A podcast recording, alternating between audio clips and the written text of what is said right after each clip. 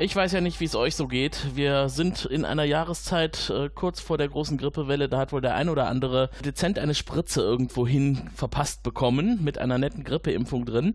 Bei Farscape ist das anders. Da gibt es die Spritzen direkt ins Auge. Da wirken sie auch viel besser. Äh, über diese Folge wollen wir heute reden. Hallo bei Frell, dem deutschen Farscape Podcast. Hier ist der Tim. Und wen ich heute auch dabei habe, ich habe keine Kosten und Mühen gescheut, unseren Erstseher, unseren männlichen Erstseher zu verpflichten. Denn der ist ja nachgewiesenermaßen ein großer Pilot-Fan bisher. Zumindest hat er Pilot ein wenig vermisst in der Vergangenheit. Hallo Sven. Ja, hallo Tim. Ich freue mich wieder da zu sein.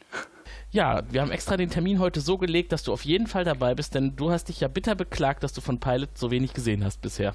Ja, und da war ich jetzt auch über diese Folge sehr froh, dass es endlich mal ein bisschen anders war. Das habe ich mir schon gedacht. Und wen wir heute auch dabei haben, den kennt ihr ja schon, unsere neue Kollegin, die liebe Juliane aus unserem Vorstellungscast von letzter Woche. Hallo Juliane. Hallihallo. Für alle, die ein bisschen faul sind und nicht die regulären Folgen hören, möchtest du noch ein bisschen was zu dir sagen, wer du bist, was du machst und äh, warum dich Farscape total begeistert? Äh, ja, wie gesagt, Juliane, 36, bin äh, beruflich als Journalistin unterwegs und wurde ganz, ganz fies vom äh, lieben Raphael äh, zu Farscape gebracht, als ich mich für den Hookcast beworben habe und er gesagt hat, wir brauchen da noch jemanden für Frell. Äh, und da habe ich natürlich sofort zugesagt und mich in die Serie reingestürzt. Sehr, sehr gut. So funktioniert das ja immer. Und der liebe Raphael hat es bestimmt auch gerne gehört, wieder lieber Raphael genannt zu werden. ist nicht so sein Ding.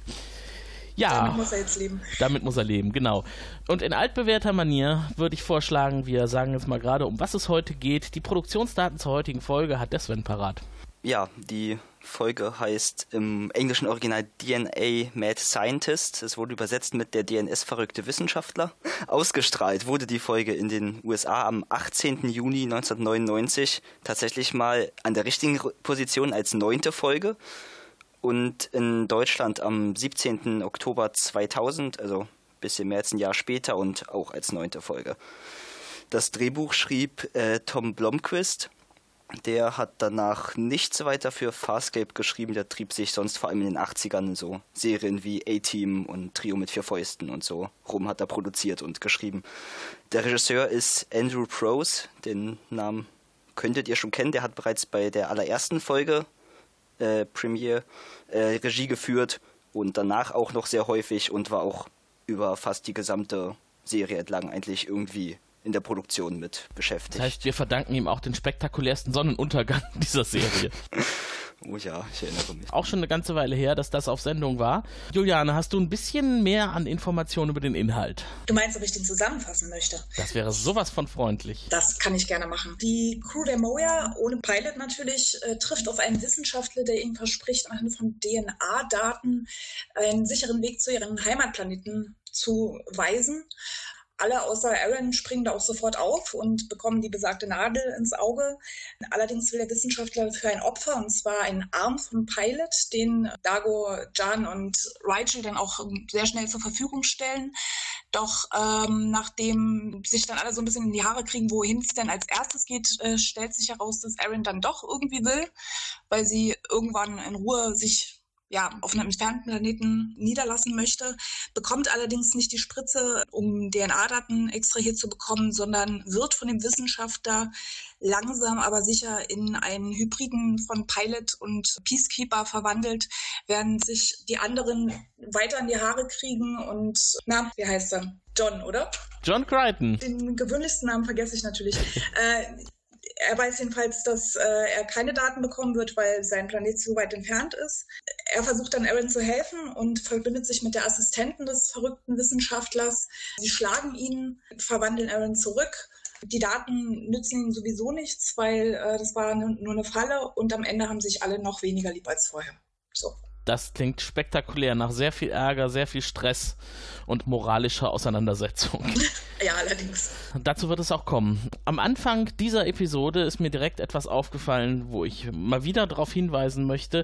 Ich bin ja ein großer Fan der Weltallaufnahmen von Farscape und ich finde es doch sehr schön, am Anfang die Kamerafahrt an der Moja vorbei. Ich weiß nicht, ob, äh, ob ihr euch erinnert oder ob ihr direkt in die Handlung eingestiegen seid. Das habe ich mir sehr positiv notiert. So ein dunkles äh, Weltall und davor die dunkle Moja halt überhaupt nicht angeleuchtet. Hat mir sehr schön gefallen. Das heißt, wer die Folge nochmal schaut, achtet auch besonders am besten auf die ersten Sekunden. Ist nämlich nicht sehr lang zu sehen. Ich habe mir aufgeschrieben, schöner Asteroid, also dort, wo der Wissenschaftler beheimatet ist. Mhm. Das war, glaube ich, so ein tolles Blau. Ähm, der sah schon sehr beeindruckend aus. Da kann ich mich nur anschließen eigentlich. Habe ich mir auch später nochmal aufgeschrieben, weil kam mir immer mal wieder so, vermutlich nach Werbepausen, so kleine mhm. Einblendungen von außen, damit man so das Setting weiß. Damit wir auch wissen, wo wir sind. Genau. Es ist halt kein normaler Planet, auf dem wir uns hier befinden. Es ist etwas, was frei im Weltall schwebt und besiedelt wurde. Äh, gut, das sind Planeten natürlich auch, aber halt äh, eher von der kargen Natur, also weniger Bäume und Wiesen und was man sich sonst so auf einem fremden Planeten vorstellt. Es ist dunkel, kalt und steinig. Aber dass es künstlich besiedelt wurde, ist natürlich auch sinnvoll, wenn es irgendwie eine Forschungseinrichtung ist, wo ja vielleicht mal was schiefgehen könnte. Ja, und es bietet sich ja auch an, dass man diese Forschungseinrichtung in einem äh, verstorbenen Riesenwesen äh, ansiedelt. äh, hier können wir an der Stelle auch erwähnen, die, diese Station ist gebaut in dem Skelett eines riesigen Weltraum-Dinosauriers äh, oder was könnte es sein? Keine Ahnung. Aber es ist vor allem schön, wenn es halt äh, so ein Genetiklabor ist. Mhm. Ja, da ist dann schön der Faden geschlagen. Jurassic Park bei Farscape. Wunderbar. Ja, und dann kommt jetzt direkt die, diese wunderbare Stelle. Ich äh, weiß nicht, ob ihr auch die Zähne zusammengebissen habt. So eine Nadel ins Auge ist nicht so das Wahre, ne? Aber großartiger Einstieg. Also, ja. weil man im ersten Moment auch gar nicht weiß, was jetzt los ist und ob das freiwillig ist oder nicht und unter welcher Situation sie äh, sind. Also man hat kaum Exposition, sondern direkt ins Geschehen rein. Das fand ich super. Mhm. Und auch diese Überleitung von dem ersten Weltraumbild, also man, die Kamera fährt an der Moja vorbei und die Moja ist ja auch eher lang gezogen und dann kommt die Überleitung quasi nahtlos, dass äh, man von der Moja auf die Spritze überleitet und die Kamera fährt in derselben Geschwindigkeit die Spritze entlang. Mhm. Großartig, fast schon künstlerisch, würde ich sagen. Also hat mir gut gefallen. Ich hätte allerdings nicht damit gerechnet, was am Ende der Spritze ist. halt das Auge von Crichton. Ja, da ja. Wird ihm jetzt diese Spritze verpasst. Wir wissen noch nicht so richtig, was los ist. Äh, ja, ähm, scheinbar ist irgendeine medizinische Prozedur im Gange. Ähm, sehr schön dann auch der Hinweis, äh, zwinkern Sie jetzt, danach sollten Sie es nicht mehr tun. Genau. Und auch ja. die Reaktionen der anderen sind super. Also Dago, der sehr also er guckt nicht gerade begeistert, wahrscheinlich weil, ihm, weil er ahnt, dass ihm das auch noch blüht. Und mhm. äh, er schickt dann auch die anderen erstmal vor, weil er so ein bisschen Angst hat, was ja. als Krieger natürlich super ist. Na, Dago hat natürlich keine Angst. Dago nein, ist, äh, handelt nur taktisch, weil es wäre ja schlecht, wenn man ihn, den Anführer, als erstes außer Kraft setzt. Ähm, aber dieses Wesen, mit dem sie da zu tun haben, äh, man sieht ja am Anfang noch nicht so furchtbar viel davon. Namtar, der Wissenschaftler. Mhm. Äh, seltsam, oder? Also, weiß nicht, was ihr für einen Eindruck hattet. Ähm, kann man nicht einordnen und nicht vergleichen mit irgendwas, was man sonst schon mal gesehen hat, war so mein Eindruck. Ja. Naja, so eine Mischung aus Katzenwesen, Fledermaus und Geißbock, also mit den Beinen, die man dann später noch sieht. Also es ist ja so ziemlich alles reingeworfen, was man äh, vom Genetiklabor Boden aufgewischt hat. Was ja eigentlich sehr passend ist, so eine Mischung aus allem Möglichen, ja. dass es ganz viele äh, Gedanken weckt, was es sein könnte. Ja. Der Kopf halt eher dreieckig, die Haut fahl und grau, gelbe Augen. Man hat das Gefühl, das Gehirn liegt offen unter einer kleinen Kuppel auf der mhm. Stirn. Äh, links und rechts große, fleischige, rote Ohren, eigentlich eher wie Kiemen, ne? so durchblutet wie Kiemen, ganz rot. Und dann der Körper eingeschnürt in fast schon äh, äh nach einem Sexspielchen anmutenden äh, Lederriemen und Schnallen das habe ich mir auch aufgeschrieben, dass die Kostümdesignerin wahrscheinlich in den nächsten Sexshop reingegangen äh, ist und im Sadomaso-Shop. Also auch mit diesem ähm, Brustring großartig. Ja, stimmt, ja, Brustring hat er ja auch gehabt. Ja. Ja, haben sie gut, äh, haben sie gut hingekriegt. Sowas hatten wir bisher noch nicht. Ähm, was ich dann quasi noch on top zu dieser Figur sagen muss, ist, er hat in der deutschen Übersetzung die Stimme des Voyager-Doktors. das macht das Ganze Was noch surrealer. Im Englischen dagegen interessant finde, dass der Schauspieler nicht auch die Stimme ist. Also es da verschiedene ja. Darsteller gibt für einen, der da am Set im Kostüm war und einen, der dann die Sprache für die Folge im Prinzip gemacht hat. Was natürlich auch der Grund dafür sein könnte, was mir beim Schauen auffällt, dass irgendwie das nicht so nicht lippensynchron ist bei ihm. Es liegt natürlich mhm. an so einem Kostüm, das ist dann sehr schwierig so zu bauen, aber ich vermute, das trägt auch noch dazu bei. Ja, andere Großfiguren bei Farscape, wie zum Beispiel Pilot, werden ja auch von mehreren Figuren gesteuert. Aber da, der ist so groß, dass man selten quasi seine Bewegungen äh, synchron mit dem Gesicht äh, zu sehen kriegt. Mhm. Bei Namtar war es so, äh, der Puppenspieler war Adrian Gatley und die Originalstimme Julian Garner. Also in der Tat zwei Personen kombiniert. Was ich aber ganz interessant fand, habe ich dann eben gerade noch rausgefunden. Der Typ, der am Set Namtar gespielt hat, der hat scheinbar bei recht vielen Farscape-Folgen halt so mit an den Puppen gearbeitet für die mhm. Jim Henson Company. Aber abseits davon halt eigentlich fast gar nichts. Also er hat dann so auch in den 90ern noch so ein paar andere Sachen für die Jim Henson Company halt irgendwie mitgemacht und dann jahrelang nichts und dann hat er später nochmal auch bei Special Effects bei den, ein paar Harry Potter Filmen und vor kurzem bei äh, Star Wars Rogue One mitgemacht. Hm. Das sind so die einzigen anderen Sachen, die er noch gemacht hat. Tatsächlich. Also viel mehr gibt seine Karriere auch nicht her. Ja, aber es sind ja jetzt keine kleinen Filme, also. Ja, aber finde ich ja interessant, dass dann wiederum ohne vorher irgendwas, ohne viel gemacht zu haben, dann auf einmal in große Filme kommt, finde ich eigentlich noch viel überraschender. Das war der Durchbruch bei Farscape. Und jetzt ist er ja wirklich umtriebig weltweit. Von Australien nach England, nach Amerika. Ja. Äh, ja, kann man doch durchaus eine Karriere nennen. Ähm, ja, wir sind zurück in der Szene. Äh, es sollen ja alle anscheinend diese Spritze ins Auge bekommen. Zumindest stehen sie der Reihe nach an. Ähm, du hast es ja schon gesagt, äh, Aaron will nicht, Dago traut sich nicht, zumindest macht es den Eindruck.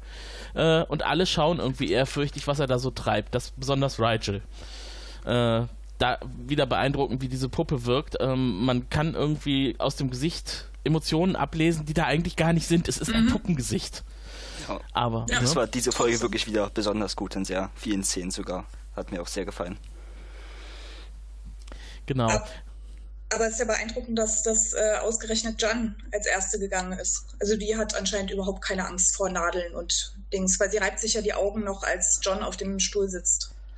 Das ja. heißt, so eine absteig äh, absteigender Reihenfolge, die, von dem man es am wenigsten erwartet, dass sie Angst hätten, steigen da auf den Stuhl.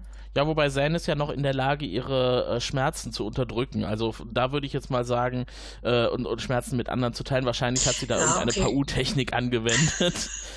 Ganz doll meditiert. Kraft, Kraft des Geistes, die Schmerzen unterdrückt. Das kann ja Namtar auch, wie wir später erfahren. Schmerzen in Freude umwandeln, auch so eine sehr praktische ja. Eigenschaft. Warum Aaron nicht will, wissen wir noch nicht. Jetzt lernen wir als nächstes den Grund dieses, äh, dieser Behandlung kennen. Und zwar wollen sie von Nantar Navigationsdaten bekommen. Auch sehr interessant, wie man die aus dem Auge extrahieren soll. Naja, ich, so wie ich das verstanden habe, ist, dass er halt im Prinzip die DNA von denen haben möchte und er einfach quasi eine Art riesige Datenbank hat, was für DNA quasi wo und was für Sternsystem irgendwie quasi sich wie gebildet hat und 11 Millionen so. Spezies in seiner Datenbank. Ja, so habe ich das auch verstanden. Ich habe mich bloß gefragt, wissen die nicht, wo sie sind? Also. Das hat mich auch ein bisschen gewundert. Also die ganze Zeit, äh, die, die, kennen ja ihre Heimatplaneten. Im ersten Moment war ich mir nicht mehr sicher, ob die äh, irgendwie von irgendwelchen anderen Kolonien kommen, aber sie erzählen ja dann auch noch später von, von äh, ihren Erfahrungen auf ihrem Heimatplaneten. Und äh, keine Ahnung. Also das, das hat mich total irritiert, dass sie offensichtlich keine Ahnung haben, wo ihre Planeten sind, wo sie sich selbst gerade befinden. Aber Rachel nimmt Kontakt mit dem Wissenschaftler auf, also muss er irgendwie Ahnung von dem Sektor haben, in dem sie sich gerade befinden. Das hat für mich nicht so viel Sinn ergeben. Das stimmt. Also diese Verbindung herzustellen ist wirklich schwierig. Das erste kann man sich dadurch noch erklären, dass sie ja gefangen und entführt wurden. Das heißt, die Peacekeeper haben sie irgendwohin verschleppt, dann sind sie ja getürmt und mit der Moja abgehauen. Aber die haben ja nicht wirklich jetzt irgendwie Karten ausgehändigt bekommen, wo sie sehen können, von da kommst du und da musst du lang, um wieder dahin zu kommen. Aber diesen Wissenschaftler, äh, stimmt, das ist eine gute Frage, woher Rigel das wusste, dass der da ist. Aber es gibt noch eine andere Sache, die mich auch gestört hat. Und zwar, er braucht die DNS von denen. warum muss denn aus dem Auge sein?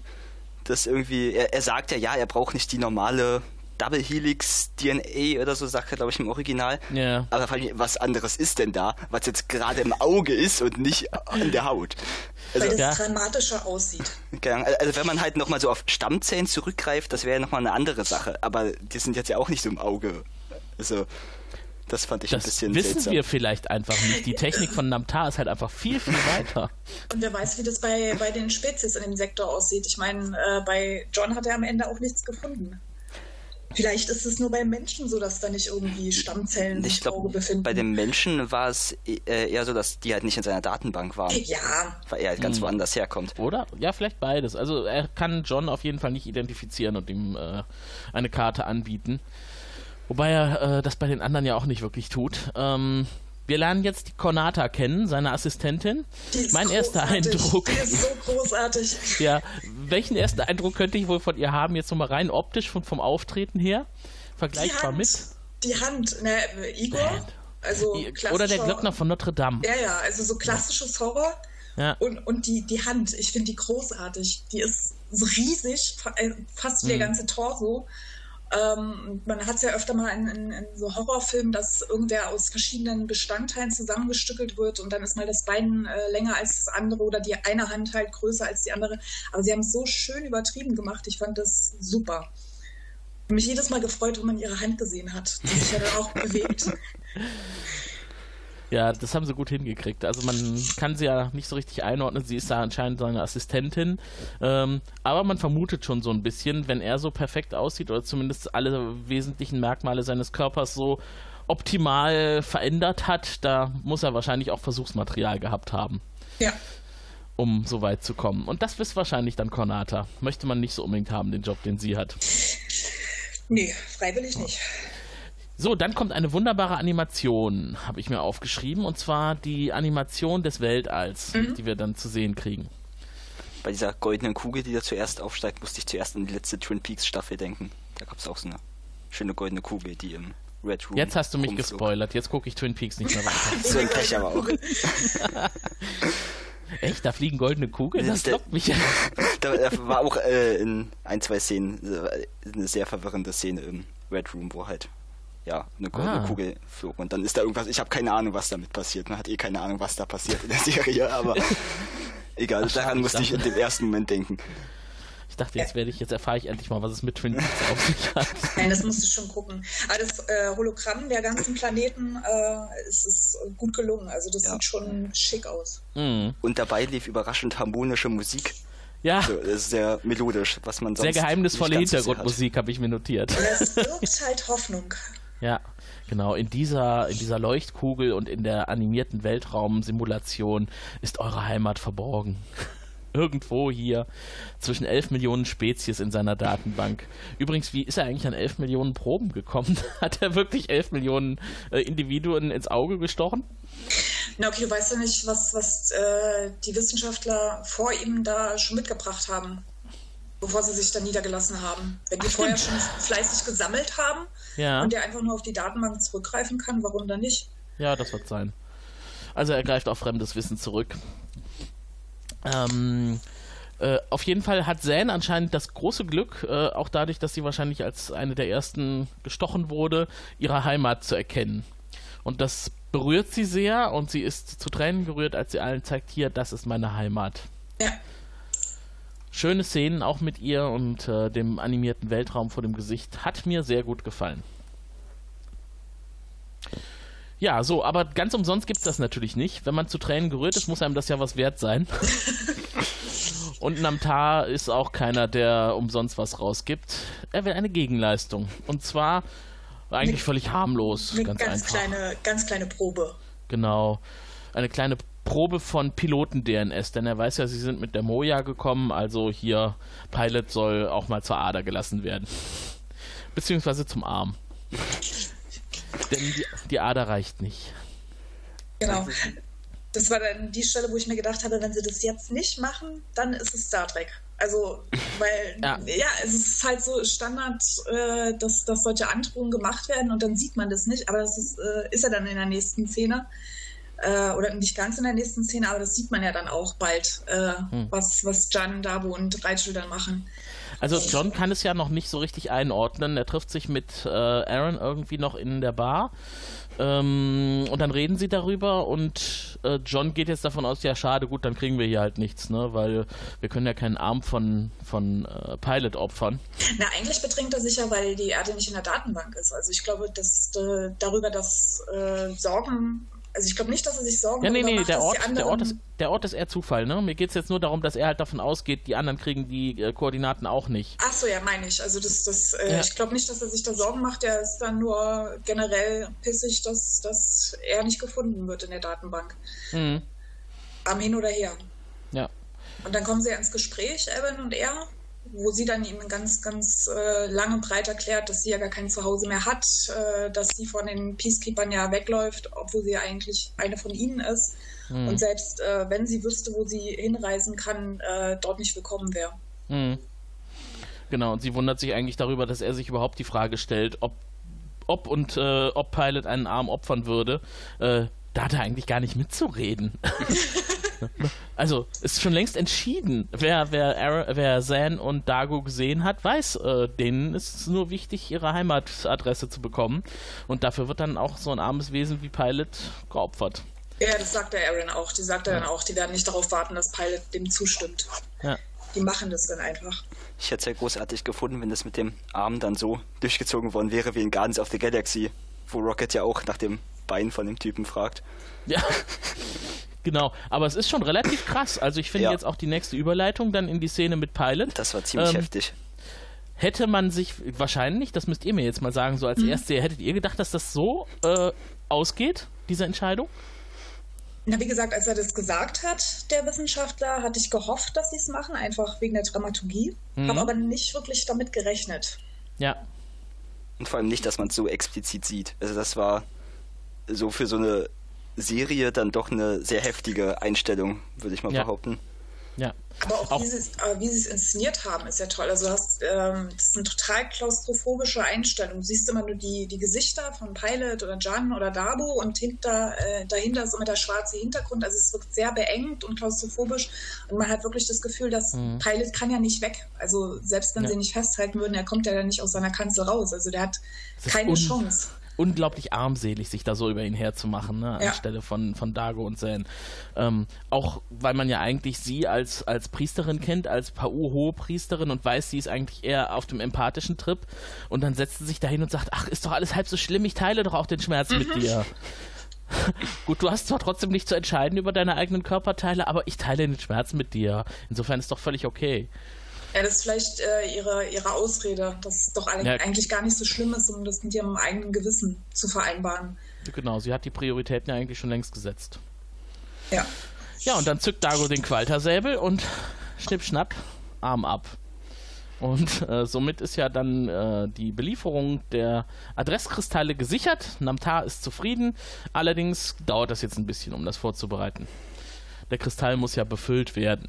ARM-Daten ausgewertet und so weiter. Genau, ARM-Daten auswerten. Vielleicht braucht er ja noch mehr, ne? Also so direkt mitgeben, das geht nicht. Wir bräuchten auch noch ein Bein. Ja, genau. Äh, ich glaube, Pilot hat keine Beine. Von irgendwem. genau. Ähm, so, ja, und dann äh, kommt Konata wieder dazu, denn Namtar ist dann wieder alleine. Äh, sie haben ihn ja jetzt quasi in Ruhe gelassen, damit er die Adressdaten vorbereiten kann, die Navigationsdaten. Und ähm, sie unterhalten sich darüber, dass er jetzt die große Hoffnung hat, mit, dem, mit der DNS von Pilot endlich voranzukommen. Das hat ja anscheinend in der Vergangenheit nicht so richtig funktioniert. Mhm. Und richtig passend schreit dann aus der Ecke auch eine missgestaltete Figur irgendwelche Dinge in den Raum. Ja, und das und, sieht schon echt übel aus. Also. Ja. Ein, ein Wesen, halb Mensch, halb Vogel mit äh, Kopfplatten, äh, schmerzverzerrtem Gesicht. Ich glaube, da gibt es noch dieses berühmte Internet-Meme, ne? Kill me. Ja. Aber das sieht auch so ein bisschen aus, als hätte er schon mal irgendwie die Hände an den Pilot bekommen, weil so ein bisschen Ähnlichkeiten sieht man da ja. in der Struktur ja schon. Ja. Gerade auch diese Zahnplatte, mhm. die Pilot genau. auch hat, die sieht man da auch. Ja, Pilot hat es aber überlebt, zum Glück. Also man weiß ja nicht, wie, wie das so auf seine Rasse wirkt, wenn man ihm ein Körperteil abtrennt. Damit muss er ja auch die Moja steuern mit seinen Armen. Und da hat er ja einiges zu tun, wie wir wissen, um die ganzen Knöpfe zu drücken, die da vor ihm in der Konsole angeordnet sind. Ähm, aber die DADs äh, helfen ihm mit seiner Verwundung. Ja, das fand ich großartig, dass die äh, die Wunde kauterisieren, also ausbrennen. Also das ja. fand ich sehr realistisch, dass halt nicht dann so vor sich hin blutet und äh, sondern dass sie sich auch darum kümmern. Ja. Die sieht auch schon wieder halb so schlimm aus, die Wunde. Allerdings ist das für John jetzt natürlich auch Thema. Also er muss jetzt mit Pilot erstmal klären, was da passiert ist. Und äh, ja, er sieht halt auch, dass Pilot sich hoffentlich von seiner Verwundung erholt. Und Pilot ist das eher so ein bisschen trocken angegangen und äh, macht ihm klar, ja, wir sind halt eine sehr regenerative Spezies. Ja, und außerdem erklärt er ja dann auch, dass das Schiff zuerst kommt und dann die Passagiere und dann äh, kommt irgendwann er erst. Also äh, er gibt sich da doch relativ entspannt, obwohl man schon merkt äh, an seiner Stimme und, und äh, dem ganzen Gebaren, dass es ihm doch ganz schön nahe gegangen ist. Fand ich schön, dass man da mal so ein bisschen mehr vom Inneren von Pilot mitbekommt, der, selbst wenn er bisher vorkam, ja meistens eher so Stichwortgeber war oder halt sich darum gekümmert hat, dass sie irgendwie wegfliegen können und dass man jetzt auch mal was über ihn selbst erfährt, so ein bisschen was über seine Herkunft, was in ihm vorgeht. Das war mhm. sehr, sehr schön, fand ich. Ja, da, da, kommt er auch zu, indem er John erklärt, dass es eigentlich ein Handel ist, den er bewusst eingegangen ist, auf der Moja Pilot zu werden, weil er sonst niemals, also seine Spezies ist nicht in der Lage, interstellar zu reisen oder eigene Schiffe zu bauen. Äh, die leben in Sümpfen und sich halt als symbiotische Lebensform mit einem Leviathan zu verbinden, das ist die einzige Möglichkeit, tatsächlich die Welt zu sehen. Mhm. Und dafür opfert er gerne mal einen Arm. Also gerne in Anführungszeichen. also, aber, aber dazu ist er bereit. Genau. Ja, genau. Da wir jetzt wissen, dass Pilot überlebt, können wir uns wieder ganz in Ruhe der Geschichte rund um die Navigationsdaten widmen. Ähm, Aaron findet das auch nicht so toll, was Zane und Dago gemacht haben. Ja, der stellt die beiden ganz schön zur Rede. Mhm. Also wie sie das äh, machen konnten und äh, man merkt auch, dass sie hatte wahrscheinlich sowieso schon kein Vertrauen in die ganze Bande, aber jetzt schon gar nicht mehr. Aber Dago ist ja auch relativ ehrlich und sagt, ja klar, würde ich das wieder machen, wenn ich in derselben mhm. Situation wäre. Mhm. Also der hat da, glaube ich, auch noch ein etwas ruhigeres Gewissen als Jan. Mhm. Aber diese Aussage fand ich krass. Pilot ist wie ein Diener, er wird uns helfen, dafür sorge mhm. ich. Also da, daran sieht man jetzt, die würden ihn wirklich bis zum letzten auseinanderschneiden, wenn es ihren eigenen Mitteln dient. Und das finde ich schon ziemlich widerlich. Was also, natürlich auch unpraktisch wäre, weil sie da nicht mehr wegkämen. Ach, die würden bestimmt eine Möglichkeit finden, um Moja irgendwie durch Schmerzen voranzutreiben. Mhm. Irgendwie am Nexus Flüssigkeit vorenthalten oder sowas. Flieg, du Weltraumschlampenschiff, in dem Stil. Ja. Also zumindest bin ich jetzt gerade in so einer Stimmung, was Dago und Zane betrifft, äh, nachdem ich den Rest der Serie kenne und äh, eigentlich ja diese Folge schon sehr, sehr lange nicht mehr gesehen hatte und weiß, wie die beiden später sind, zu sagen, boah, also damals hätte ich bestimmt nicht mehr viel auf die gegeben. Ja, die sind schon in, in der Folge richtige Arschlöcher, das kann man ja. so sagen. Selbstsüchtig bis zum geht nicht mehr. Ja, es steigert sich ja dann auch noch ein bisschen in, in ihren äh, ja. Gerangel mit Rachel später. Ja. Äh, was ich noch ganz äh, interessant finde in der Szene, sie versuchen sich ja zu rechtfertigen und Zan ähm, geht jetzt halt einfach nur in die Richtung, dass sie sagt, Aaron, du bist ja nur neidisch weil du hast halt kein Volk, zu dem du zurück kannst. Ja. Das ist der einzige Grund, warum du dich jetzt uns gegenüber hier so auf, äh, aufspielst. Ja, ja ganz Unrecht hat sie ja nicht. Also, also halte ich auch für plausibel, dass da äh, Aaron sonst auch mitmachen würde, wenn sie dadurch ganz einfach zurück nach Hause könnte.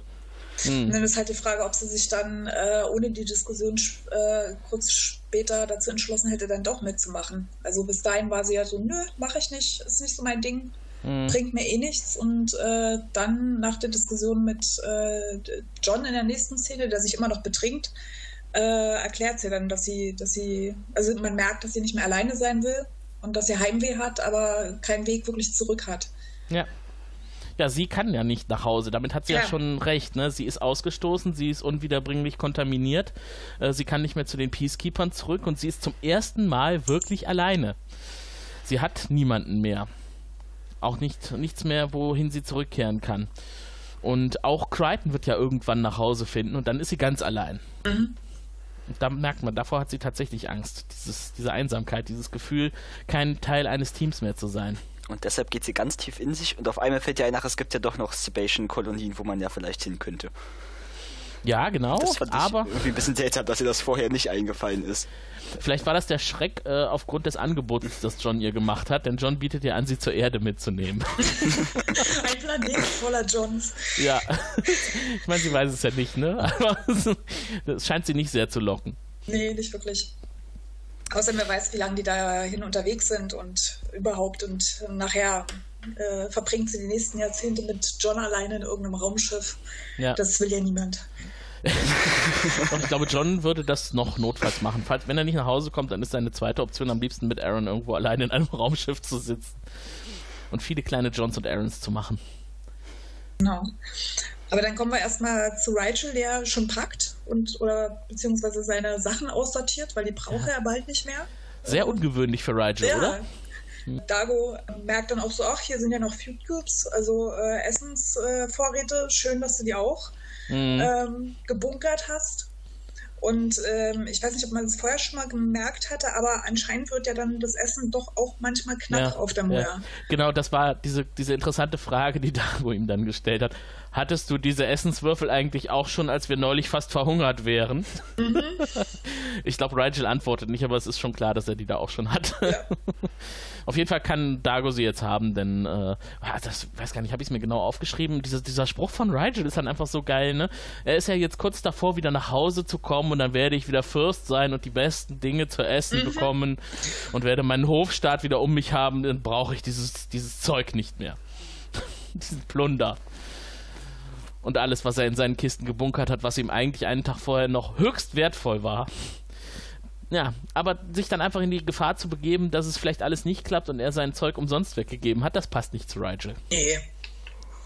Ja, und dann kommt ja auch die äh, Frage auf, wo fliegen sie denn jetzt überhaupt als erstes hin? Also das, Mhm. äh, da fangen sie dann sich subtil an zu streiten. Ähm, weil jeder der Meinung ist, nee, mein Heimatplanet wird als erstes angesteuert. Und Mhm. äh, ihr könnt dann von da aus dann zu euch fliegen. Aber ich will Mhm. jetzt erstmal als Erster nach Hause. Ja, das ist ja jetzt auch erstmal die Priorität, die zu klären ist, ne? Äh, je nachdem, wer äh, vom Weg her zuerst erreichbar wäre, ob derjenige der, derjenige ist, der zuerst nach Hause kommt, oder jemand, der vielleicht weitere Ansprüche anmelden kann, warum er der Erste sein muss. Ähm, das ist noch nicht so ganz ausgefochten zum Ende dieser Szene. Auf jeden Fall hat Zane nicht so einfach zurückgesteckt. Sie bleibt schon hart, ne? Am- Am Ende muss es aber ein fairer Kompromiss werden. Ja, ja. Und auf dem Planeten flippt Namtar gerade aus, denn es hat nicht so funktioniert, wie er das haben wollte. Mit seinem Experiment. Die Ja. Piloten-DNS war wohl nicht so einfach zu extrahieren. Dabei hat er doch einen ganzen Abend zur Verfügung. Das ist ja viel mehr als ein bisschen aus dem Auge. Genau. Ja, aber ist vielleicht nicht kompatibel mit dem Rest von ihm. Ja, es hat, es hat auf jeden Fall nicht ausgereicht und jetzt muss er sich überlegen, wie er es wie er es weiterhin angehen könnte. Cornata ist in dieser Situation relativ verängstigt. Man Ja. merkt das, sie zieht sich zurück. Ja, man merkt dann schon, wie dass, dass der Wissenschaftler nun das nicht aus Eigennutz macht oder nicht aus, aus äh, oder dass, dass er es aus Eigennutz macht und nicht aus gutem Willen anderen gegenüber, sondern dass der eine Agenda hat. Ja. Und sie will nur noch weg. Also sie fleht ihn auch an, sie freizulassen und sie gehen zu lassen. Ähm, das lässt er aber nicht zu. In dem Moment kommt Aaron auch dazu. Ja, und die will er jetzt auch.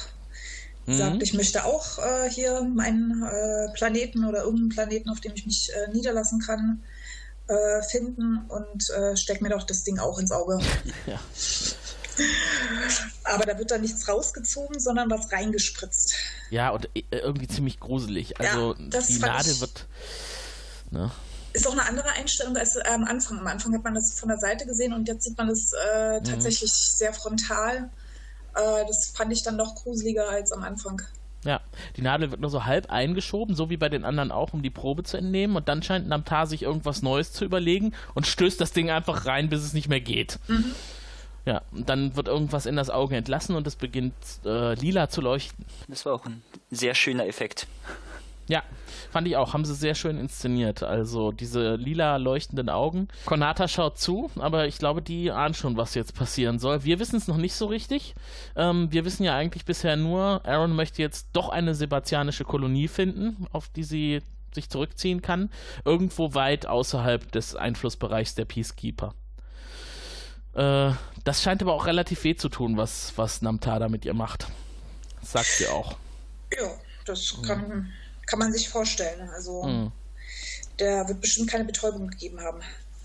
Nö. So, dann wieder zurück auf der Moja. Äh, man streitet diesen, sich immer noch. Hatten wir vorher eigentlich schon diesen großartigen Datenkristall gesehen? Ich glaube nicht. Weil nee, er kommt, jetzt, nicht. Äh, kommt der jetzt in der Szene und der hat sowas leicht Phallusartiges. So leicht. Ganz minimal. Ja, ganz minimal. Ah ja, stimmt, genau. Oder sagen wir mal, er wirkt ein bisschen wie der Eiffelturm. um das Phallusartige mal zu entkräften. Wir sind ja jugendfrei. Sind wir eigentlich jugendfrei? Ich weiß gar nicht, ob wir explizit sind. Jetzt sind wir es jedenfalls. Das ist ein medizinischer Begriff, das ist äh, völlig jugendfrei. Das ist gut. Was Eiffelturmartig? genau. Ja, das ist nicht jugendfrei. Ja, so, Rigel ähm, will übrigens zuerst nach Hause, natürlich, wie alle anderen auch, denn er hat das ja alles ausgehandelt mit Namtar und deswegen steht ihm das auch zu. Und Zan teilt ihm mit, wir haben uns eigentlich auch schon geeinigt, wir machen es einfach so, wir fliegen es der Reihe nach ab, je nachdem, welche Heimat zuerst in der Reihenfolge ist, wo wir vorbeikommen. Und Rigel ist natürlich nicht einverstanden. Nein. Denn er wurde ja gar nicht gefragt. Erstens das und der schmeißt ja dann auch mit, mit äh, ich weiß nicht, ob er das war oder Dago, aber ich glaube, es war Rachel mit, mit äh, sehr netten Schimpfwörtern um sich. Mhm. Mit Blue as Bitch ja. äh, notiert. Ja, da weiß er sich doch zur Wehr zu setzen. Das war natürlich Rigel. Ja. Ähm, sie sind jetzt alle in der Kommandokapsel und haben den Kristall eingesetzt, denn sie wollen jetzt erstmal schauen, was hat er denn überhaupt zu bieten. Und dann kriegen wir mit, es äh, kann eigentlich nur ein Ziel berechnet äh, werden, gleichzeitig. Mhm. Also genau. sie können dann nicht nacheinander äh, zu ihrem Planeten, sondern jetzt müssen sie wirklich darum kämpfen, wer als erster dran ist und damit als einziger. Genau, denn die Datenmenge ist zu groß. Dago geht jetzt erstmal davon aus, das müsste Moja ja eigentlich alles berechnen können und problemlos hinkriegen können. Und da finde ich es sehr cool, dass sich äh, Pilot an der Stelle mhm. einschaltet. Mhm. Moja kann überhaupt nichts. ja, und Zen bestätigt das, denn sie hat das alles schon längst an einer weiteren Konsole überprüft. Es ist einfach zu viel für Moja. Ich, ich fand auch schön, wie Pilot dann sehr sarkastisch war so irgendwie, ja, wenn das jetzt nicht funktioniert, dann ist ja gut, dass wir nichts Wichtiges für den Kristall hergeben mussten. genau. ja, genau. Schön, ihr habt den Kristall. Gut. ja, er ist relativ trocken in der Situation. Das äh, passt auch ganz gut an der Stelle. Ähm, Dago hat keinen Bock nochmal zurückzufliegen und Namtar zu fragen, ob er das nicht auf drei Teile aufteilen kann, diese, diese Navigationsdaten. Rigel sagt, man kann das doch machen und dann fragt Pilot Rigel, welchen Körperteil würde denn ihre Eminenz dafür opfern, mhm. wenn es notwendig werden würde. Wenn ich irgendwie einen sehr interessanten Umgang von Pilots Seite aus mit dieser Situation. Mhm. Ja. Der ist jetzt patzig, aber äh, auch mit guter Begründung. Absolut. Also ihr könnt auch einfach sagen, ich mache gar nichts mehr und äh, die im Stich lassen. Ja. Also er könnte, also gut, er ist halt Pilot, ne? Wir wissen ja, er ist da, um zu dienen, aber er lässt die Mannschaft jetzt schon sehr deutlich spüren, dass er die ganze Sache ziemlich zum Kotzen findet. Äh, auf äh, sarkastische Art und Weise. Finde ich aber, ist ein guter Umgang, den er da mit der Sache an den Tag legt. Denn es würde ihm ja auch nichts bringen, sich mit allen jetzt total zu verkrachen und äh, auf Kontra zu machen, denn es ist ja auch mit der Mannschaft eine symbiotische Beziehung mhm. an Bord. Er braucht ja auch die Mannschaft, die die Moja warten kann. Ja, und die mit Essen versorgen wahrscheinlich. Ja, genau. Wobei das zieht er ja irgendwie durch seine Schläuche. Aber ah, okay. Das kommt später noch. er hat Schläuche. Mein Gott, ich habe gespoilert. Und jetzt schaue ich die Serie nicht mehr weiter. Ja, genau. Nee, das ist viel zu eklig. Ne? Das willst du dir nicht antun. Was kommt als nächstes? Nadeln im Auge. Ja, genau. Aber apropos eklig, Aaron geht's nicht so toll, ne? Nee, die hat jetzt Nebenwirkungen von ihrer äh, Spritze. Mhm. Und äh, setzt sich dann mit John auseinander und äh, ich glaube, dann hören wir auch erst das erste Mal den Namen unseres Podcastes. Ja, genau. Original Freyu. Freyu, genau. Ähm, ist ja so ein geflügeltes Wort, kann äh, für diverse Situationen benutzt werden. Übrigens, was auch sehr verfrellt ist, äh, Rigel ist übrigens mit, der, mit dem Kristall abgehauen, das sollten wir vielleicht noch erwähnen. Achso, ja.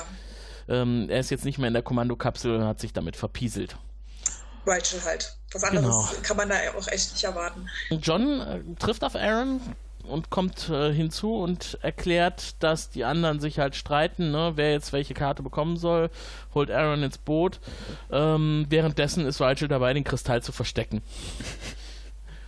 Was er ja auch sehr gut kann. Also er ist ja sehr bewandert, was Versteckmöglichkeiten auf der Moja angeht. Er ist ja klein, er kommt überall hin. Seine Forderung, seid doch vernünftig, bringt mich nach Hyneria zurück und alles ist gut. Ja, und äh, Dago erklärt ihm ja dann äh, mehr oder weniger, ja, selbst wenn du zurückkommst, äh, was ist denn dann? Die haben ja. dich ja entthront und verjagt und äh, du brauchst ja schon irgendwie eine Armee.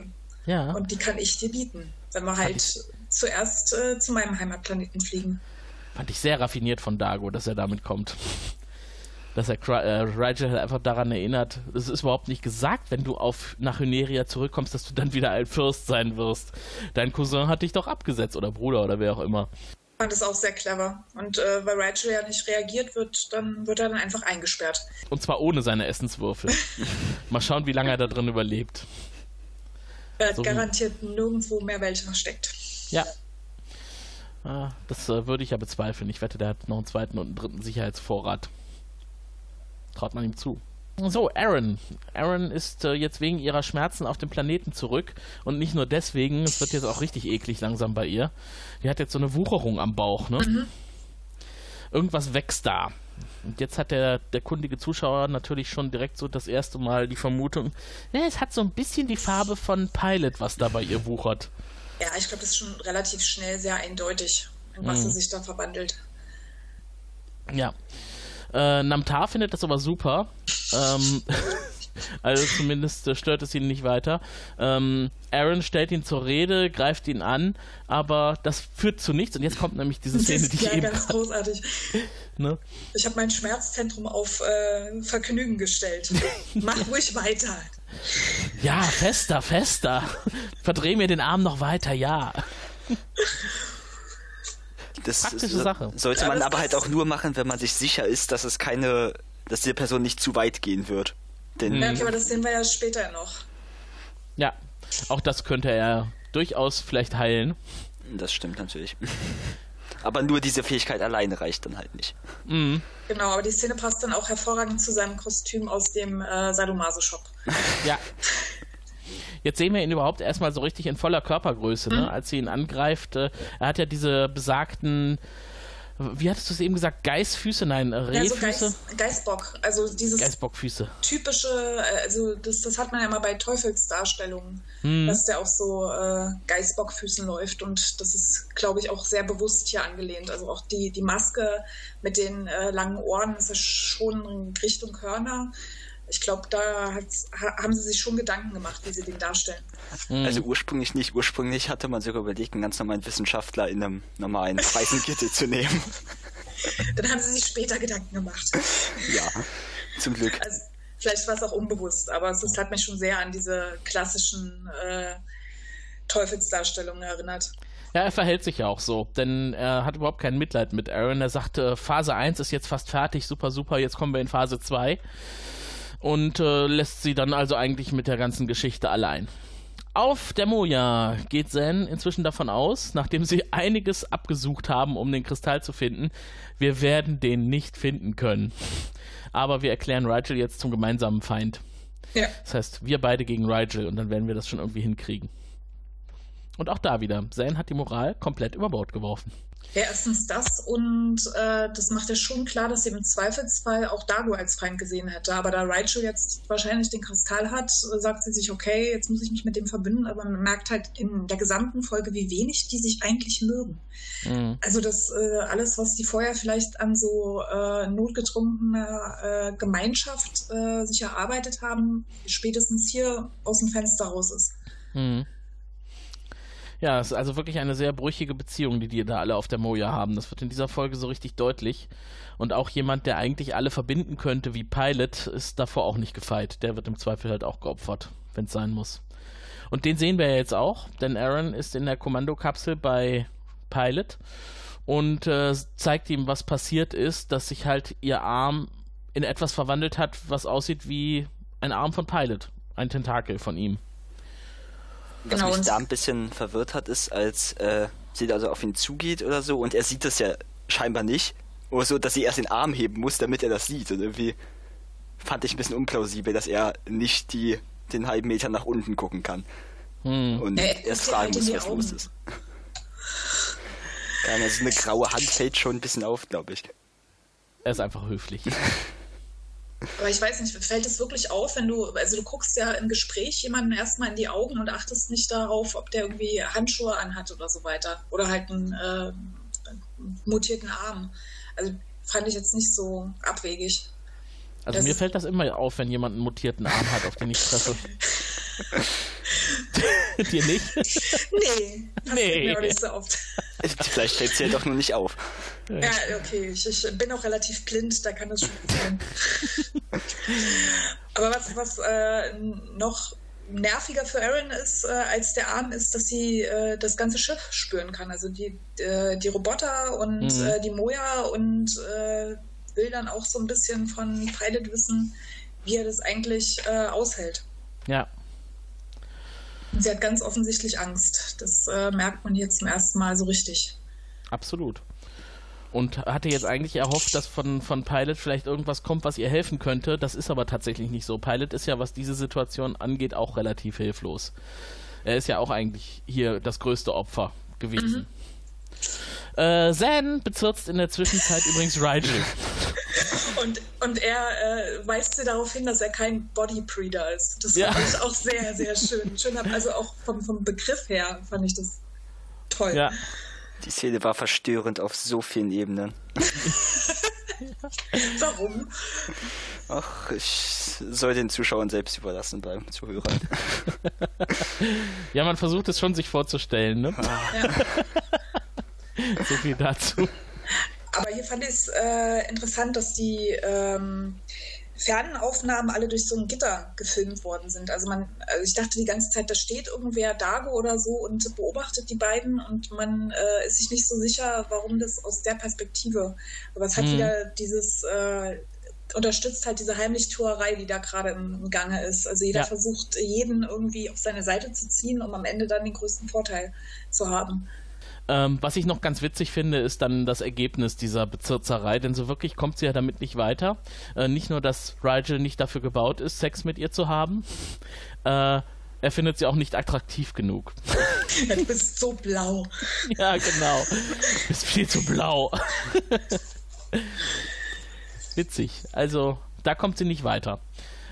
So, äh, mir fällt gerade auf, dass wir ständig zwischen Planet und Moja hin und her das switchen. Ist, ne? Äh, ja, das ist, äh, ist mir auch aufgefallen, gerade beim Notizen machen, das sind halt unheimlich viele Szenenwechsel drin. Also man springt immer von einem zum anderen, hat da ein paar Sekunden. Das, mhm. äh, man hat wenig lange Einstellungen mit äh, nur äh, denselben Charakteren, sondern es geht mal hin und her. Ja. Dadurch wirkt es relativ unruhig, auch unsere Besprechung natürlich, weil wir jetzt sagen müssen, wir sind nicht mehr auf der Moja, wir sind wieder auf dem Planeten. Und diesmal Aaron und John gemeinsam, denn Aaron verliert so langsam die Kontrolle und weiß nicht mehr weiter und weiß nicht, wie sie sich bewegen soll und wie sie fühlen soll. Alles um sie herum verändert sich. Genau, und Johnny will ihr da helfen, äh, ja. Antworten zu finden. Aber nicht von Namtar, denn ich glaube, den haben sie abgehakt, nachdem er eigentlich begrüßt hat, was mit Aaron passiert ist. Sie sprechen mit Konata. Und die ist aber nicht bereit, mit ihnen zu sprechen und ruft um Hilfe. Das, das ruft dann Namtar auf den Plan und der äh, ist äh, immer noch nicht in einer anderen Stimmung. Er erinnert sich nicht daran, irgendwas versprochen zu haben und eigentlich, selbst wenn Versprechungen zwischen ihnen wären ohnehin nicht bindend und gültig, denn mhm. sie sind nicht gleichberechtigt. Er ist eine viel höhere Lebensform. Genau. Und jetzt ahnt man so langsam, wo der Hase im Pfeffer liegt bei dem ganzen Thema. Namtar geht es nur um die genetische Verbesserung seiner selbst, nicht für andere. Und alle, die nicht auf seiner Ebene und auf seinem Level sind, ja, mit ja. denen hat er eigentlich überhaupt nichts zu schaffen. Er will halt äh, absolute Perfektion erreichen, das sagt er ja. Mhm. Und dann äh, schnappt er sich Aaron und äh, in einer sehr, sehr seltsamen Szene, wo er sie irgendwie über, übers Gesicht streicht. Also das fand ich schon ein bisschen verstörend. Mhm. Das hatte ein bisschen was Sexuelles, aber auf eine nicht, nicht gute Art. Nee. Na, halt Machtdemonstration. John findet das auch nicht so toll und deswegen greift er Namtar an. Der schleudert ihn aber mühelos zur Seite, also wirklich mal so richtig meterweit weg. Und Aaron hat jetzt auch die Schnauze voll und äh, greift sich eine Waffe. Und äh, John sagt ihr noch von wegen, nee, du, das ist der Einzige, der dir noch helfen kann, dich zurückzuverwandeln, mm. aber sie kennt da nichts und schießt erstmal ein Loch in den Wissenschaftler. Ja. Ja, krass, ne? Und das ist kein kleines Loch. Das ist ja nicht so, weiß ich nicht, fingergroß, sondern das fetzt mal eben so genau seine Körpermitte zur Hälfte, so drei Viertel weg. Ja. Und das scheint ihn aber auch nicht weiter zu stören, sondern eher so ein bisschen zu faszinieren. Ne? Ah, interessant. Und dann fängt es an zu tropfen in diesem Körperloch und dann heilt es wieder zu. Mitsamt der Kleidung. Ja, mitsamt der Kleidung. Das ist halt gar keine Kleidung, es ist Teil seines Körpers. Genau. Das ist nämlich nicht im Sexshop nebenan gekauft, das ist Nanotechnologie. Okay. Ja, auf jeden Fall äh, ist er relativ schnell wieder zusammengeheilt, schnappt sich Aaron und verschwindet mit ihr. Und Ja, wir sind wieder bin zurück auf der Moja. genau. Ja, vorher wird ja im Prinzip noch kurz äh, enthüllt, was genau, also im fehlen halt noch so Fähigkeiten von Pine. Es wird ja explizit gesagt, dass es um diese Multitasking-Fähigkeit im Ja. Prinzip so ein bisschen von den Piloten geht. Was ich irgendwie sehr interessant finde, dass es scheinbar ein expliziter Skill ist, den Piloten oder Pilots besonders haben. Also, Ja, stimmt.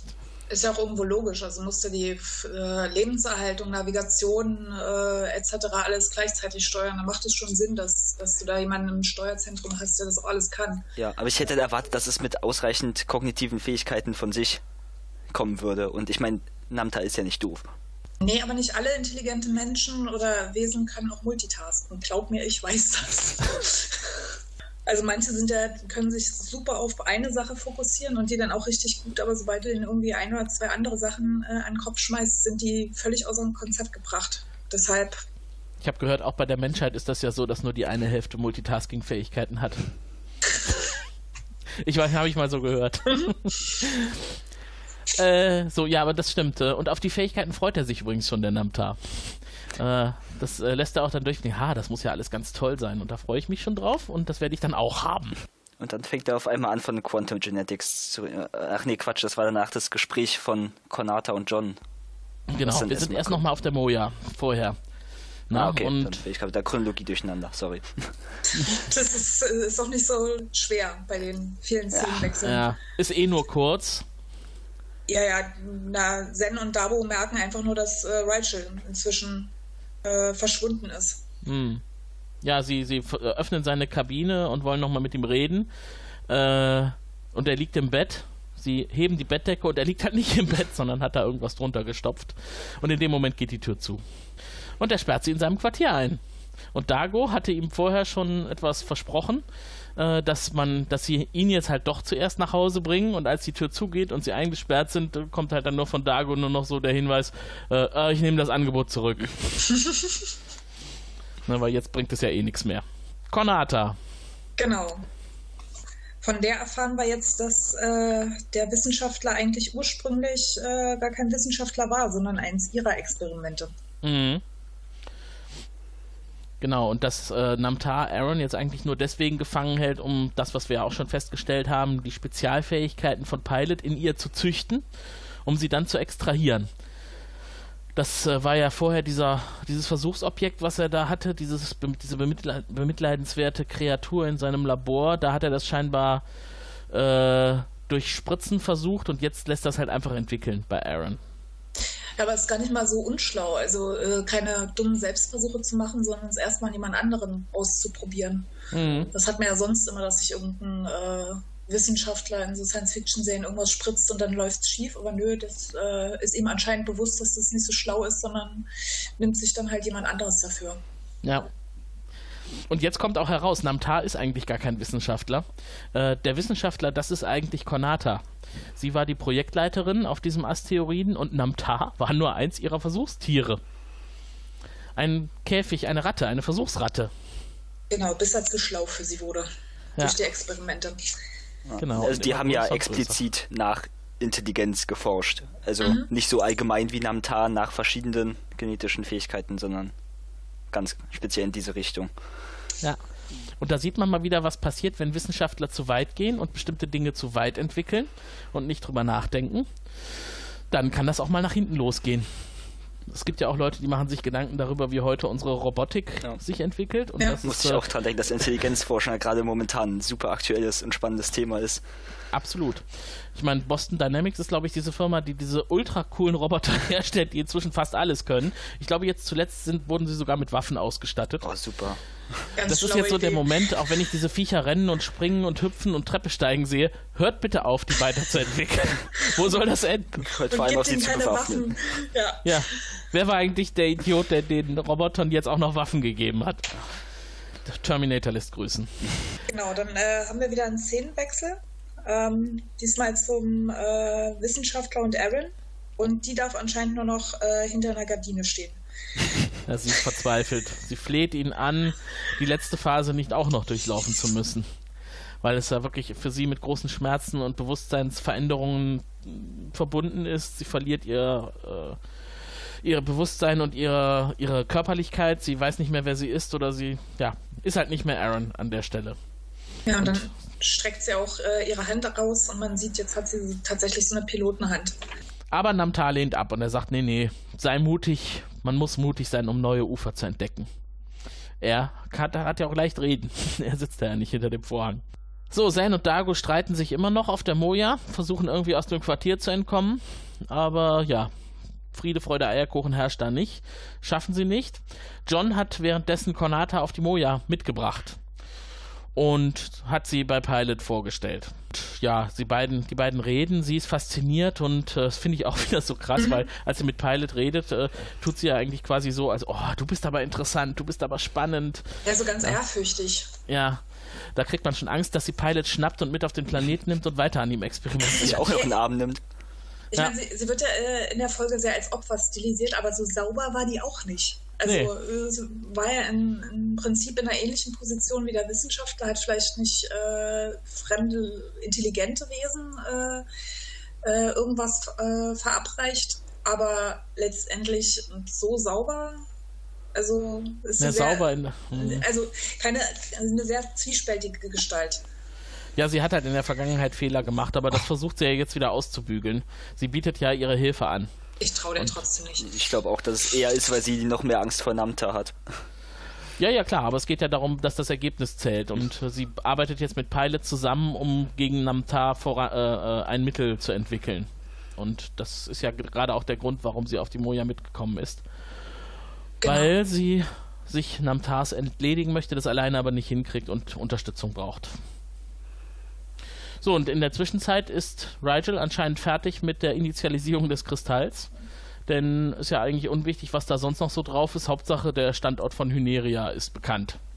Ja, aber wir erfahren ja noch, dass äh, der Kristall gar nicht funktioniert. Das passiert jetzt, genau. Und Konata meldet sich. Konata sagt, äh, mach das bloß nicht. Setz den Kristall bloß nicht ein. Weil sonst ist Moyas Gedächtnis kaputt. Genau, denn Namtar hat einen Löschvirus darauf hinterlegt und der würde Moyas komplettes Gedächtnis löschen. Genau, deshalb schnappt sich dann äh, John auch sehr beherzt den Kristall und zerkloppt ihn. Ja. Und in dem Moment kommen Zane und Dago dazu. Und ich habe schon gedacht, jetzt geht der Krieg auf der Moja so richtig los. Ja, vor allem, wenn man nochmal ähm, dieses Hologramm von den ganzen Planeten und äh, Sonnensystemen hat mhm. und äh, die Hoffnung sozusagen dann zu Boden geht, wenn es äh, sich in Staub auflöst. Ja. Ich glaube, das Gesicht von Zane kann man dann nur noch beschreiben mit kalte Wut, oh, oder? ja. übelst. Ja, wenn Blicke töten könnten, also. Ja. Und bei ihr ist das ja so eine Sache, also das könnte sie ja auch in dem Moment. Ja. Wir haben ja schon mal gelernt, dass sie den Vader-Griff drauf hat.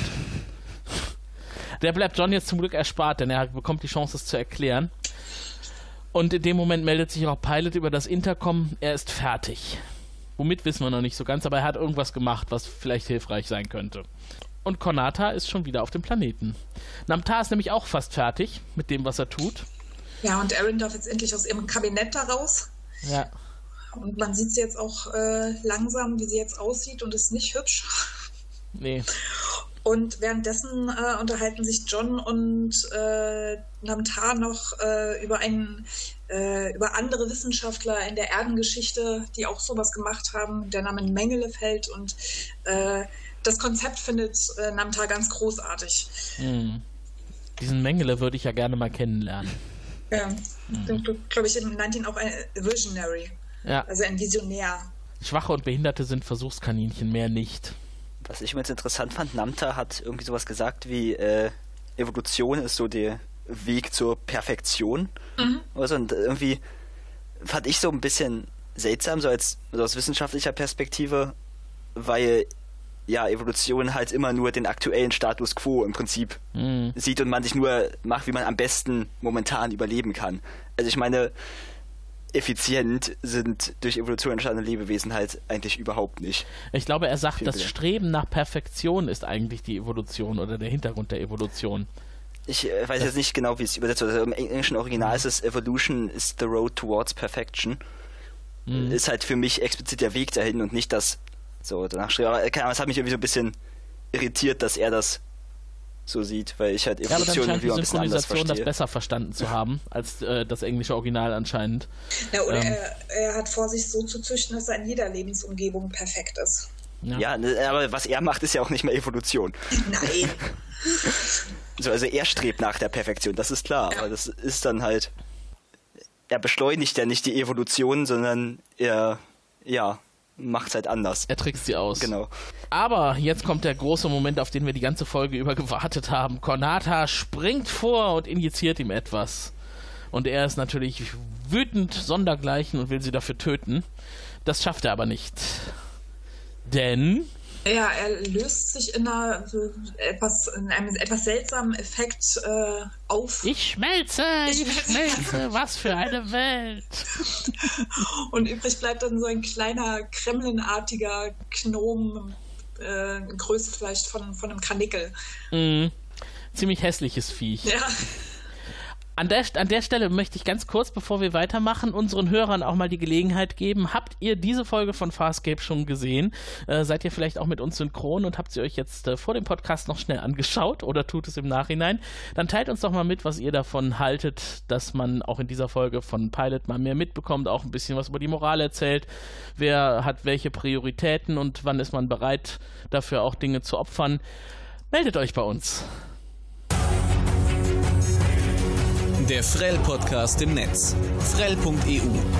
Dort könnt ihr über das Audio-Plugin Feedback hinterlassen oder ihr schreibt uns einfach eine Mail an kontakt.frell.eu oder ruft an unter 0221 28 33 750. Tut das. Momentan habt ihr noch die Chance, äh, auch tatsächlich in die nächste Sendung mit reinzukommen. Unser Stapel an Rückmeldungen ist noch nicht so hoch. Wir können das noch verarbeiten.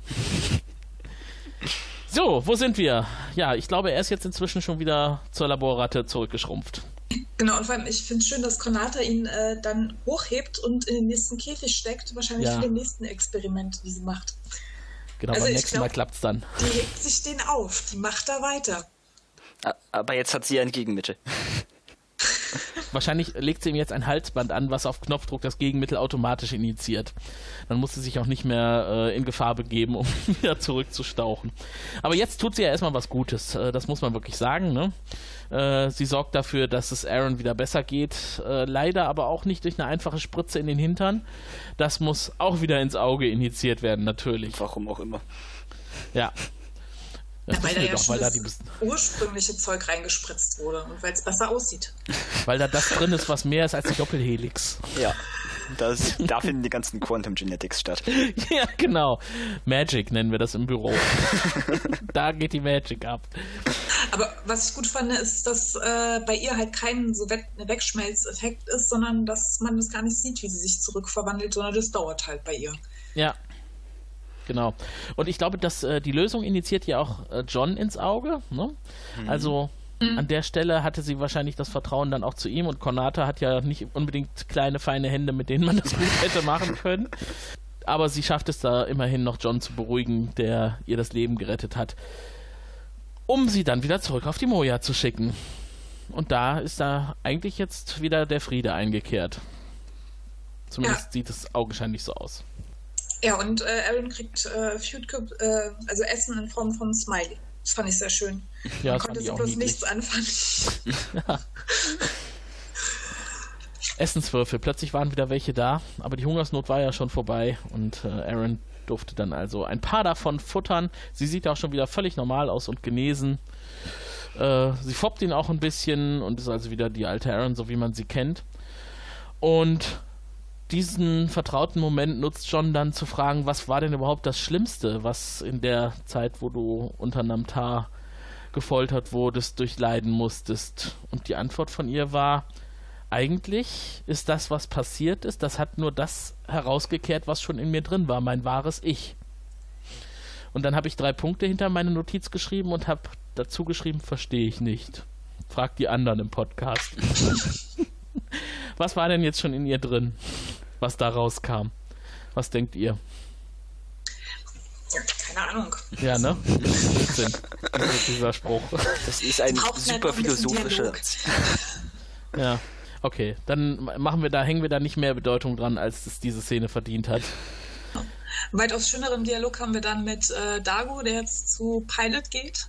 Ja. Äh, sehr reumütig, was man ihm ansieht. Äh, auch wenn er dann, äh, als er gefragt wird, sagt, ja klar würde ich das wieder machen.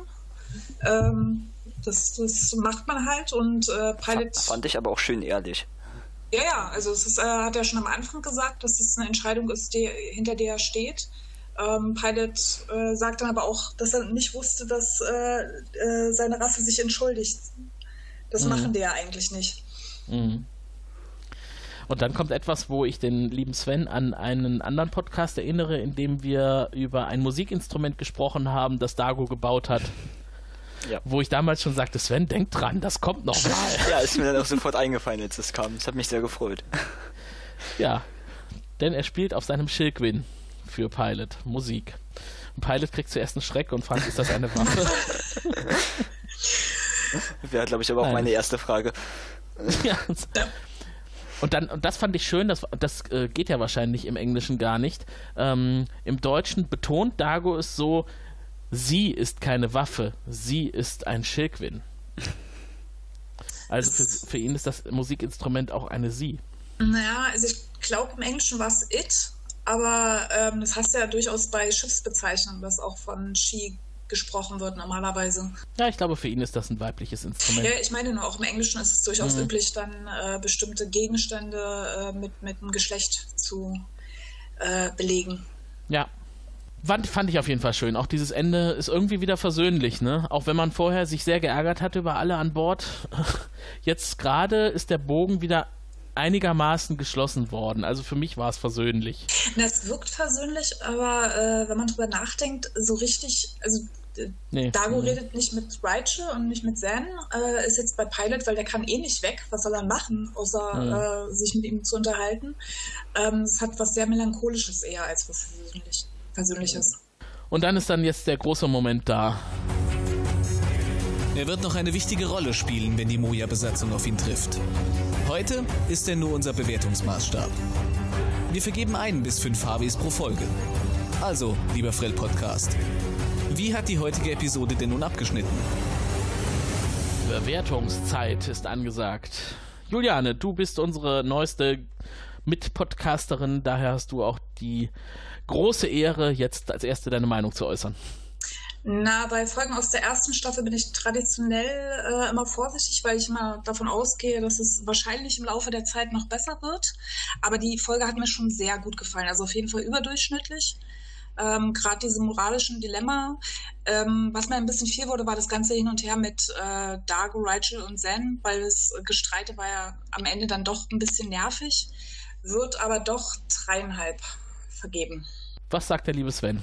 Ähm, ja, kann mich dem anschließen, war eine sehr gute Folge. Ich habe mal ein bisschen geschaut, so auch online wird das eigentlich so von den Folgen bisher überall jetzt die beste bezeichnet. So in, mhm. ähm, von den ersten neun Folgen. Ähm, fand zum Schluss den Dialog zwischen Namta und Crichton, also dass da noch Mängel explizit einfach wurde, fand ich ein bisschen zu plakativ irgendwie. Also worum es da geht, ging, das irgendwie war ja auch so schon ziemlich klar. Aber das sind halt nur so Kleinigkeiten. Dann dieses kleine Intrigieren von äh, Zen, Rigel und Dargo fand ich dagegen irgendwie ganz interessant. Ja, wie das halt alle versuchen, sich selbst einen Vorteil zu erarbeiten. So dass ich eigentlich sehr viel Spaß hatte an der Folge, da auch äh, ja die Kostüme, Masken, was auch immer sehr gut waren. Also auch gerade die verwandelte Erin war sehr gut und Da konnte die Darstellerin, deren Name ich gerade nicht weiß, auch mal zeigen, was sie drauf hatte. Irgendwie, als sie dann da so sehr mitgenommen aussah, fand Claudia ich, Black. Genau, äh, fand ich irgendwie sehr überzeugend. Also hat mir sehr gut gefallen und würde ich vermutlich zu äh, vier tendieren. Ah, das ist äh, Höchstwertung, aber wie du richtig sagst, in Staffel 1 äh, ist das eine der besten Folgen. Auch in der Internetwertung hatte ich auch schon gesehen und ich kann mich da auch nur anschließen. Ich vergebe heute auch mal vier Punkte. Allein schon deswegen, weil ich die Folge, was die Charakterentwicklung angeht, für sehr wichtig halte. Ähm, bei Farscape kann es tatsächlich immer wieder sein, dass irgendwelche unerwarteten Entscheidungen getroffen werden, die man aus anderen Science-Fiction-Serien so nicht erwartet hätte. Das hat Julian ja auch schon so schön gesagt. Bei Star Trek hätten sie eben den Arm nicht abgeschnitten. Ist auch so, hätten sie nicht gemacht. Bei Farscape kann sowas passieren. Und dann müssen sie sich aber auch tatsächlich jetzt danach damit auseinandersetzen, was sie da getan haben. Und das werden sie auch müssen, noch weitere drei Staffeln lang. Und äh, Pilot äh, lässt sich auch nicht wegdiskutieren. Der sitzt da, wo er sitzt und mit dem werden sie auch weiterhin zu tun haben und der wird sie das auch weiterhin spüren lassen. Insgesamt die Folge kann ich mich nur anschließen, was schon gesagt wurde. Kostüme, ich fand auch den Namtar, das Namtar-Puppet ziemlich geil, also wirklich gut gemacht. Ja. Ähm, äh, und das, was ich zu Eingangs sagte, das finde ich, möchte ich auch nochmal betonen, das äh, hat man so auch sonst nirgends gesehen. Das ist einfach keine Muppet-Figur. Ne? Also es ist zwar eine Muppet-Figur, aber keine Muppet-Figur. Ja. Ich weiß nicht, ob ihr versteht, was ich damit sagen möchte. Und ähm, das äh, bringt mich auch nochmal auf das, was Juliane in ihrer Vorstellungssendung gesagt hat. Äh, also wenn sie bisher die erste Episode nicht gepackt hat, diese Episode hätte sie gepackt zum Weitergucken. Und ich finde, schöner kann man das nicht zusammenfassen. Ähm, jeder, der also bisher bei Farscape so ein bisschen Bauchkrummeln hatte in der ersten Staffel, sollte sich diese Folge mal anschauen und sich dann überlegen, in der Art geht's weiter. Klar, es gibt immer mal wieder stärkere und schwächere Folgen, aber das ist so eine der stärkeren Folgen und von dieser Art werden wir doch noch einiges zu sehen bekommen. Das hört sich doch gut an. Genau. ich freue mich drauf. genau. Ähm, in diesem Sinne, wenn ihr jetzt zusammenfassend zu heute, zu der Folge noch etwas einbringen möchtet, dann tut es gerne, sonst sagt einfach Tschüss. Also nichts Zusammenfassendes. ich habe noch eine äh, kleine äh, Randnotiz online gefunden, die ich ganz witzig fand. Und zwar auf den Namen Nantar kam man ursprünglich, äh, dass man Redman genommen hat und das rückwärts liest. Also Rattenmann, ah. was halt so auf seine wahre Gestalt Stimmt. anspielt, natürlich Sinn ergibt. Aber ja. das Ganze hat dann so im Nachhinein ist noch viel tiefsinniger geworden, denn Namtar ist auch gleichzeitig äh, der Name einer äh, sumerischen Gottheit äh, für Tod und Krankheit und Schicksal und so Zeug. Fand ich irgendwie ganz interessant, dass das zufällig so gut passte. Ah, ja, sehr cool. Also, durchaus auch nochmal guter Abschluss für die heutige Folge. Juliane, dann ja. hast du das Schlusswort. Äh, ja, tschüss. tschüss, macht's gut, tschüss. bis zum nächsten Mal.